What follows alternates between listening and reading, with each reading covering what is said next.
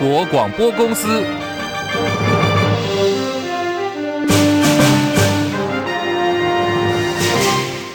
大家好，欢迎收听中广新闻，我是黄丽凤。蔡英文总统今天率团出访史瓦蒂尼，行程四天，预定八号返抵国门。这是蔡英文总统任内第二次的出访史瓦蒂尼，被视为巩固我在非洲的唯一邦交国。张伯正报道。蔡总统在桃机贵宾室发表行前谈话时提到，这趟四天的行程，我们设下的两个目标，一个是同庆两国邦谊，第二个是促进永续合作。斯瓦蒂尼王国是我们在非洲坚持的友邦，不仅长期在国际场合为台湾仗义执言，斯瓦蒂尼国王恩史第三世从一九八六年登基以来，总共访问台湾十八次。两国之间有着深厚的情谊。总统提到，今年是两国建交五十五周年，也是施瓦蒂尼王国独立建国五十五周年，更是国王恩施瓦蒂三世的五十五岁生日。他将代表台湾人民致上最诚挚的祝贺，共同庆祝两国历久弥新的邦谊。蔡总统强调，患难见真情。这几年面对疫情和威权主义扩张在内的国际挑战，施瓦蒂尼总是站出来坚定支持台湾，带给我们信心和力量。他也强调，外交工作是一步一步的累积。台湾走向世界的脚步不但不会停下来，还会更坚定、更自信地往前走。中广记者张伯仲台北报道。蔡英文总统出访，空军巡力派出了 F 十六为总统的专机伴飞。起飞之后不久，蔡英文透过机上广播向全机人员表示，未来几天在施瓦蒂尼的行程会更加的紧凑。此行的目标也很清楚，就是要持续深化两国之间的交流。在此同时，联合国大会从今天起正式开议。尽管外交部日前提出了四大诉求，将联合友邦以及有我的力量共同推动参与联合国案，不过呢，跟大陆在联合国的庞大势力相比，还是有相当的差距。两岸情势紧张，为了因应国土防卫，继明年编列将近新台币四十九亿元，要采购十四套美制火山布雷系统之后，国军持续的补充弹药的存量，除了对内委托中科院生产二十四枚。的 M K Two 手榴弹，在陆军方面，明年开始到二零二六年，也要花费十亿两千多万元的经费，向美方采购七十万枚 M67 手榴弹。到时候呢，我国国军将拥有近百枚的手榴弹。媒体人谢寒冰质疑说，国军大批采购手榴弹的原因，目的很清楚，就是要打城镇战。而民进党现在所做的一切准备，都在说明，将来台湾如果发生战争，一定呢是城镇作战，也一定会打到。台湾本岛，内政部国庆筹备委员会昨天发布了国庆主视觉，国民党总统参选侯友谊批评主视觉。里头完完全全没有看到中华民国，英文翻译是台湾 National Day，中文是台湾国庆日，丝毫不见中华民国的痕迹。侯友宜批评民进党政府跟赖清德，如果说你连中华民国都不认同，要如何的守护国家，更没有资格来竞选总统。对此，行政院副院长郑文灿今天回应说，主视觉可以有不同的表现，可是呢，不会改变中华民国政府这个事实。反批在野的批评是不必要的。台湾跟中华民国都是大家生存的依据。连日来，台风下雨，还有海葵台风的影响，全台蔬菜价格供货都不稳定，菜价飙涨。台北市蔬果业者表示，很多蔬菜呢，至少价格已经翻两倍以上了。像是高丽菜，尤其是高山种的高山高丽菜，从原本的一颗大概是一两百元，贵一点的已经喊到四百元了，消费者直呼买不下手。菜贩说，连进口的美国生菜、青花菜涨幅也都很明显，批发价格从台风前的一公斤一百一十元。现在已经涨到了一百五十元。内政部长李友昌昨天主持中央灾害应变中心工作汇报的时候表示，民生物价是现在的焦点，但的议题也是最近菜价波动的比较厉害。他要求农业部代表回去一定要提醒农业部部长陈吉仲，请农业部尽量的供给市场，让菜价能够平抑下来。这部分一定要有积极性的作为，不要说台风之后又变成有新的议题。农粮署表示，预估在本月中旬之后，平地高丽菜就会陆续上市，价格也将会逐渐的回稳。不过，也建议民众这段期间先采购相对比较便宜的进口高丽菜，或者是大白菜来作为替代。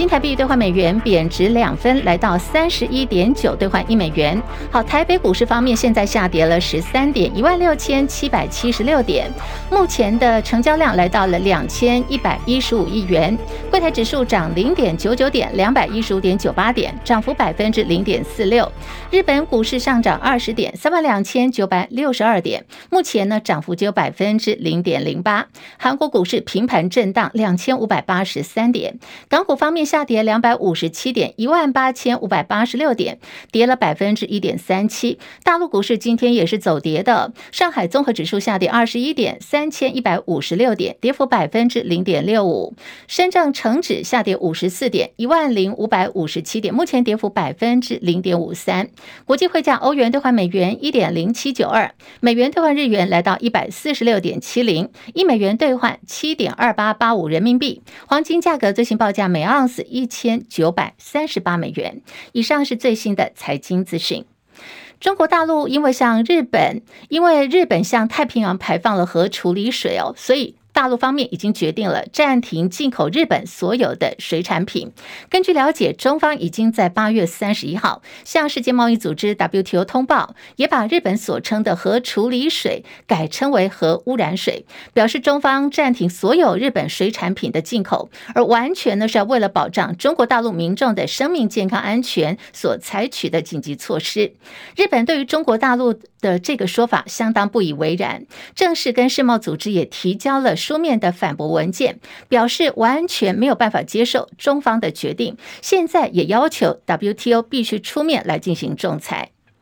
鸿海集团创办人郭台铭宣布独立参选二零二四总统大选之后，现在局势进入到四卡都，非绿阵营整合再添变数，可是也让蓝白合加快脚步。根据《镜周刊》最新报道，相较于跟郭台铭合作，现在国民党、民众党开始不排斥蓝白合，双方是朝着九月份先谈立委，然后下个月十月份再来谈总统合作，两阶段的模式来进行。国民党方面已经规划十月份要进入到深深水区讨论蓝白总统选举要不要配。党内操盘人士强调，在跟柯震营谈合作之前呢，会先跟总统参选侯友宜取得共识，避免再次上演双。头马车的问题，好，这些呢都是来自于《镜周刊》所踢爆的相关内容。而柯文哲受访的时候说，他以前就主张要进行沟通，可以谈双方的政策跟理念，可是呢，绝对不应该是权位的分配。他说，台湾人民一直都很有智慧，不是由政治人物领导潮流，而是他们被潮流推着走。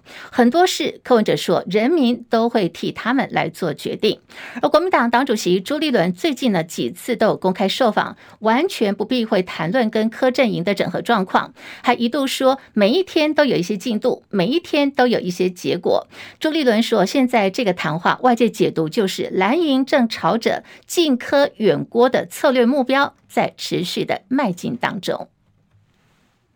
宣布独立参选总统的红海创办人郭台铭，今天的行程是到了台北市的东门市场，去跟民众保干净哦。在过程当中，遭到一名呃穿了黄衣服的妇人呛骂郭台铭是卖台贼，而这名妇人同时也点名国民党总统参选侯友谊亲共亲中，甚至还说民众党总统参选柯文哲是最会说谎的，高喊我要主权，我要自由，我要民主的言论，唯一支持赖清德。好，对。对于这个富人的呛声，虽然说郭台铭当时忙着跟摊商还有民众在握手致意，他好像有听到了，不过就是笑笑没有说话，也没有停下脚步，就继续的跑行程。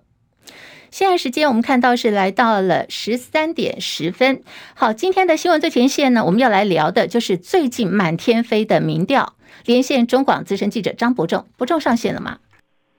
上线了，立峰好，各位听众朋友大家好。好，我们来看，距离二零二四大选投票日是在明年的元月十三号。现在算算时间呢，还剩下四个多月。各家民调满天飞，妙的是有同样的候选人，不同的民调机构，有时候这个结果差距是非常大的，甚至呢是引发争议。像是我们看到几个例子，就是著名的网红馆长陈志汉就说，其他民调不可信啦。不过他自己所做的民调也被质疑。另外就是国民党党主席朱立伦还。还点名台湾民意调查基金会的民调主持人游英龙应该去看看抽样是不是有问题。好，伯仲怎么观察这个现象？怎么样来分辨这个民调的真假？看热闹的同时，应该怎么看门道？伯仲，我想先承继立凤刚刚的这个发语词啊，那个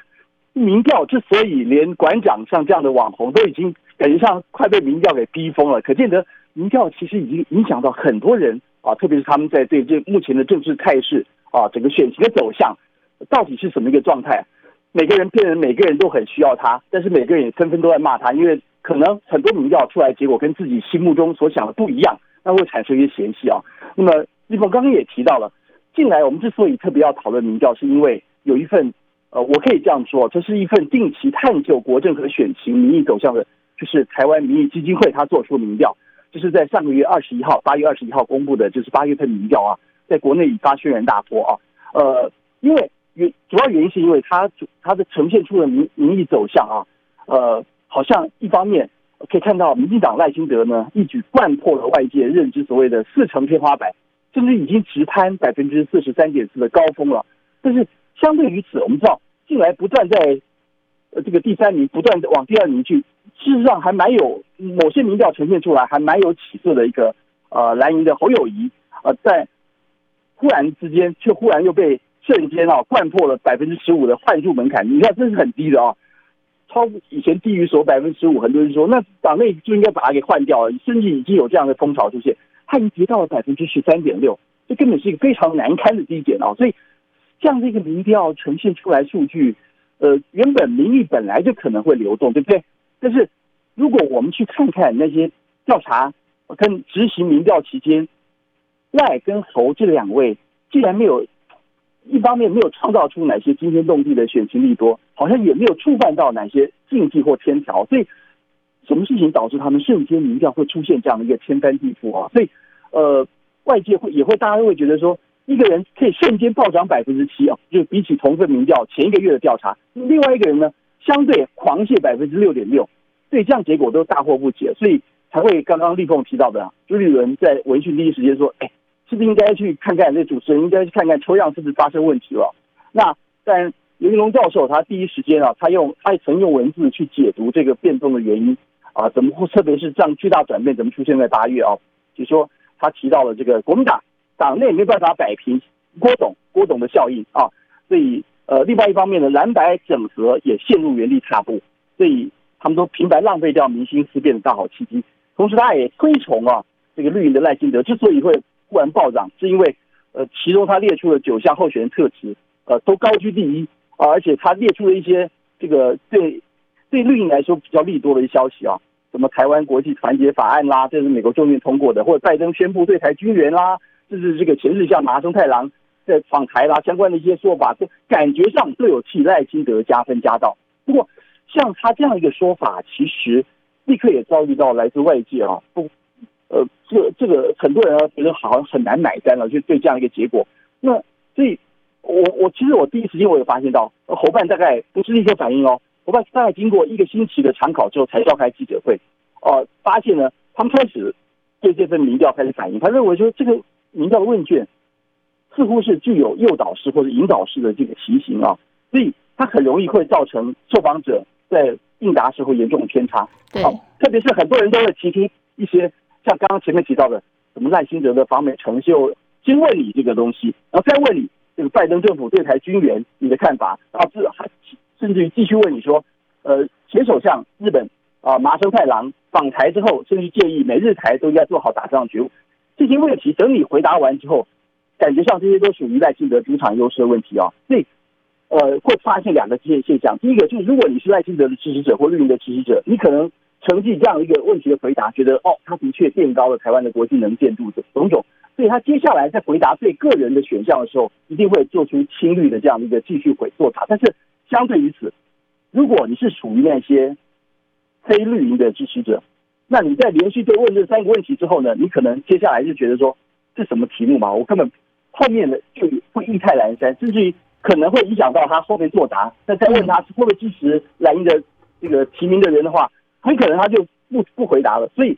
就因此可能会增加这个对于侯友谊的他的那个啊，就是他本身的一个民调下挫，就是很有可能就是原因之一了。是是，对，这是当时全调查出现的一个问题，这样子。好，对，就是就是所谓的引导式的民调，有些题目就帮你设定好你的方向了嘛，对不对？但是我我想强调一点，就是说其实哦，大家也都心心里都很知道，就是说我们一方面同一个时间。甚至于前后一两天哈，甚至于同完全同样时间，我们可以同时参照好几份不同的其他民调，啊，甚至于呃前后顺序，因为事不不断事态的发展，呃随着整个时间的演进啊，我们也可能去再更晚晚近一点看看其他的民调数据是不是有出现同样的类似变化，因为很多东西是一个趋势，对不对？所以如果呃除了这份民调之外，其他的重大民调也都出现类似的转折，那哦那很可能。的确是因为一些事故，一些你了解或你不了解的事情，导致民心真的慢慢改变了。但是如果只是单一份民调是呈现这样结果，而其他民调出来反而不是这样，啊，像我我自己就有去去搜集一下，在那个前后期间，几乎是前后几天啊，呃，做出来的民调，就发现到不只是呃比较偏被认为是立场比较偏蓝的，或者立场比较偏绿的民调，那么侯友谊他排名有的时候会第二，超越柯文哲，有的时候也会第三。就是基本上他的支持度从 ET Today 民调云啊的百分之十八点六，一直到呃这个新头壳啊 Newstalk 到百分之二十三点五二，怎么样都没有出现过像台湾民意基金会百分之十三点六这样的一个超低的数据。所以其实我们还是可以透过一个客观的对照跟反应啊，可以发现出其他民调，除非其他民调也全部都乱来，那那我想这社会根本就没有没有任何可以信任的地方，对不对？对，所以我觉得这个趋势我们是可以去去推敲的，是是这样子。好，伯仲先留步一下哈，就是民调高高低低嘛，就像柯文哲常讲的，参考就好。好，我们现在直播间 YT 直播间有聊天室的这个听众朋友在留言，伯仲哥简答就好哈。他问的是，这是雅秀提问，台湾民意基金会，你刚刚有提到嘛哈，对不对？好，台湾民意基金会是谁在供养？好，到底幕后出资的是谁呢？伯仲，对不起。呃，其你说台湾基金会，你会不会再重复一次题目？好，这是我们在 YT 直播间的这个朋友们，他雅秀所提出的问题。他说，台湾民意基金会是谁在供养他嘞？问号，嘿，供养，其实说供养这件事情有点有点夸张了。不过事实上，台湾民意基金会现在董事长就是游盈隆教授啊，大家都知道他过去担任过在民进党在扁政府时期也担任过研讨会主委，对不对？也担过陆委会副主委，所以他有有有这样的历练。同时，他也和民进党党内的民调。非常的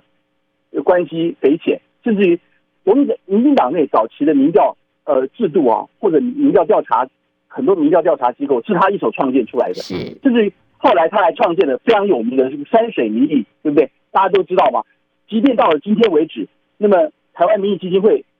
他所设计出的民调，还是交付由山水民意呃这家公司去执行。那山水民意里面，事实上也很多来自于绿营智库或者绿营过去。执行绿营民调机构的一些核心分子，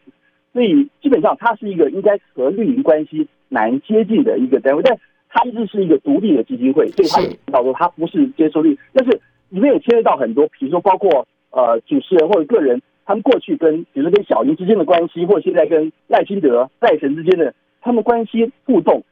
嗯，这在这些东西，很多人认为这是揣测不应该把它拿来。作为一个民调机构，是否公正的一个一个判准嘛？好，但是我我只是做一些背景的说明，也提供给大家这样。好，我们非常谢谢我们资深记者张伯仲的观察还有分析。那刚刚直播间的朋友提到的问题哦。伯仲也帮大家回答了，没有错。台湾民意基金会呢，它的主持人就是游银龙，相关的背景资料跟分析，刚刚伯仲也提供给大家来做参考了。不过，距离这个选前还有四个多月的时间，按照现在这各单位所发布民调的密度，你会发现哦，在未来你会看到几乎每两天，甚至天天都有民调，一天当中甚至有很多份的民调。如何看清楚选举民调怎么看？那么，刚刚我们的资深记者张伯仲也告诉大家，有一些识别的方式啊，那么民调就是高高低低，大家参考就好，千万也不要落入这个民调的陷阱。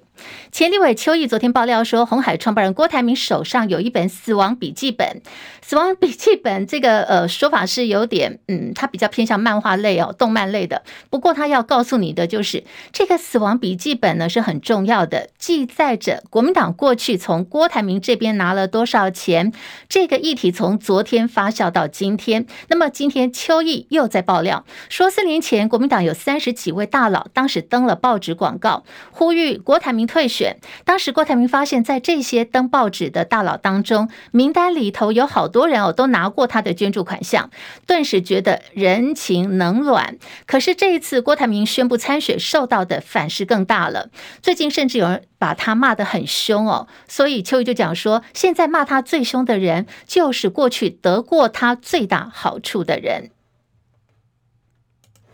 民众党总统参选柯文哲担任台北市长的时候，大刀阔斧喊话说要把违建拆光光。不过他自己在新竹老家现在也爆出了违建争议。柯文哲老家呢是登记他的母亲何瑞英柯妈妈的名下，建物大概是四层楼高，可是呢五楼却长出了铁皮加盖的违建物。柯妈妈面对媒体询问说：“五楼不是违建啦，他只是单纯的晾衣服，要拆也没有关系。”柯文哲竞选办公室发言人陈志汉今天说明，晒衣厂是三十年前寄存的，因为太过老旧了，所以曾经在六年前重新整建过一次。如果说有违反规范的问题，该怎么做就该怎么做。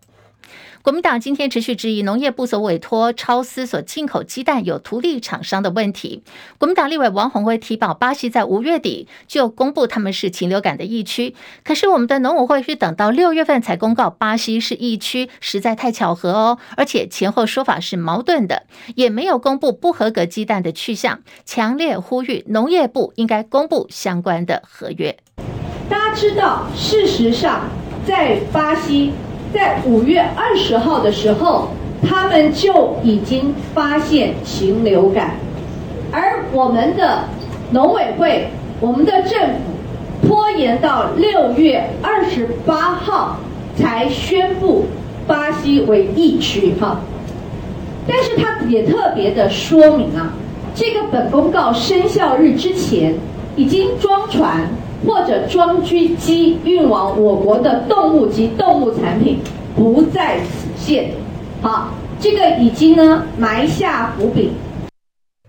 农业部是在今年年初缺蛋的时候委托了超思公司专案进口鸡蛋，但是超思的董事长秦宇桥被媒体爆料说，他只出资了一千块钱就能够从巴西进口高达八千万颗、国内占比达到六成的鸡蛋数量，而且拿了农委会的补助款有一亿七千五百万元，相关的合约到现在都没有公开，引发讨论。国民党台北市议员徐小新今天也质疑，巴西大量出口鸡蛋到日本，人家日本六月底就马上停止。进口了，可是反观我们的政府却是谋财害命。我们要问的是，当日本在针对鸡跟鸡蛋的进口处理速度如此之快的时候，为什么中华民国的政府处理的速度这么慢？是不是就是因为我们在等待超思赶快把他们的蛋装一装，进口之后航运再一个月过来？所以，当人家从六月、七月都已经禁止去采购巴西的部分的鸡蛋跟呃鸡蛋跟鸡肉的时候，我们政府还在让超市不断的向巴西去购买，罔顾国人的食品安全。徐巧芯说：“如果要让民众对于巴西蛋能够安心，你只要把现在库存的拿出来抽样调查就可以了，就不用再躲躲藏藏的。”这个说法遭到民进党立委高嘉瑜大酸不可行。他呛徐巧芯哦，是竹科工程师。这个竹呢是逐一逐渐的逐哦，科是一颗鸡蛋两颗鸡蛋的科。竹科工程师两人的好交情为此蒙上了阴影。昨天晚间还漏夜哦。互相在脸书发文，然后批评对方。民进党说，政府进口鸡蛋不会将巴西全国都划为疫区，而且进口相关鸡蛋都会逐批检验。如果发现不合格，就会在边境退回，或者是直接销毁，当然就不会有进口的记录了。好，这是民进党的说法。那么今天农业部长陈吉仲仍是在花莲勘灾，接受媒体访问的时候，他说，台湾都是依照世界动物卫生组织的规范，还有国内防检法的法规输入。要求过去二十八天没有疫情的畜牧场才可以把蛋进口到台湾，反呛蓝营指控是完全不专业、以讹传讹的说法。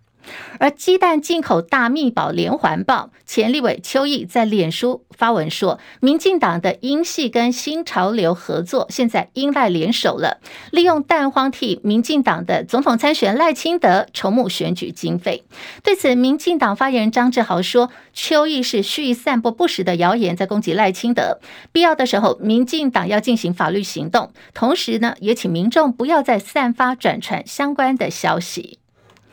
菲律宾军方昨天宣布，菲律宾跟海军舰艇联合航行，穿越了菲律宾的专属经济区内的海域。这是美菲两国首次在巴拉望岛西部海域联合航行，目标呢，目的就是要反制中国大陆在南海的意味明显。而这个礼拜六将是北韩要举行国庆的见证日。纽约时报报道说，北韩领导人金正恩这个月将访问俄罗斯，呃，他要去的地方呢是俄罗斯的海参崴，会晤俄国总统普廷，两人将会讨论提供给俄国更多武器，还要进行其他的军事合作。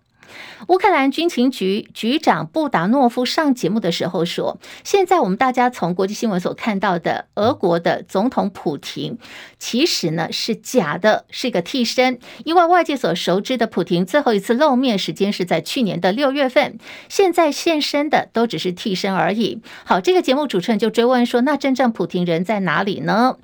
乌克兰军情局局长布达诺夫表示。有很多不同的原因哦，到底他已经死掉了，还是身体健康的情况很糟糕？他同时还提出了新闻的片段作为佐证，说过去大家看到，你去翻过去的照片，普亭习惯把手表呢是戴在右手的，可是现在看到的是把这个手表戴在左手，有时候直接会把手表拆下来把玩，疑似透过这个举动来缓解尴尬。布达诺夫过去就曾经提出普亭是替身的说法，还说他这个普。婷的替身不止一个人哦，分析背后的证据包括有身高、手势、肢体语言跟耳垂，都可以看到真的普婷跟替身有很多不一样的地方。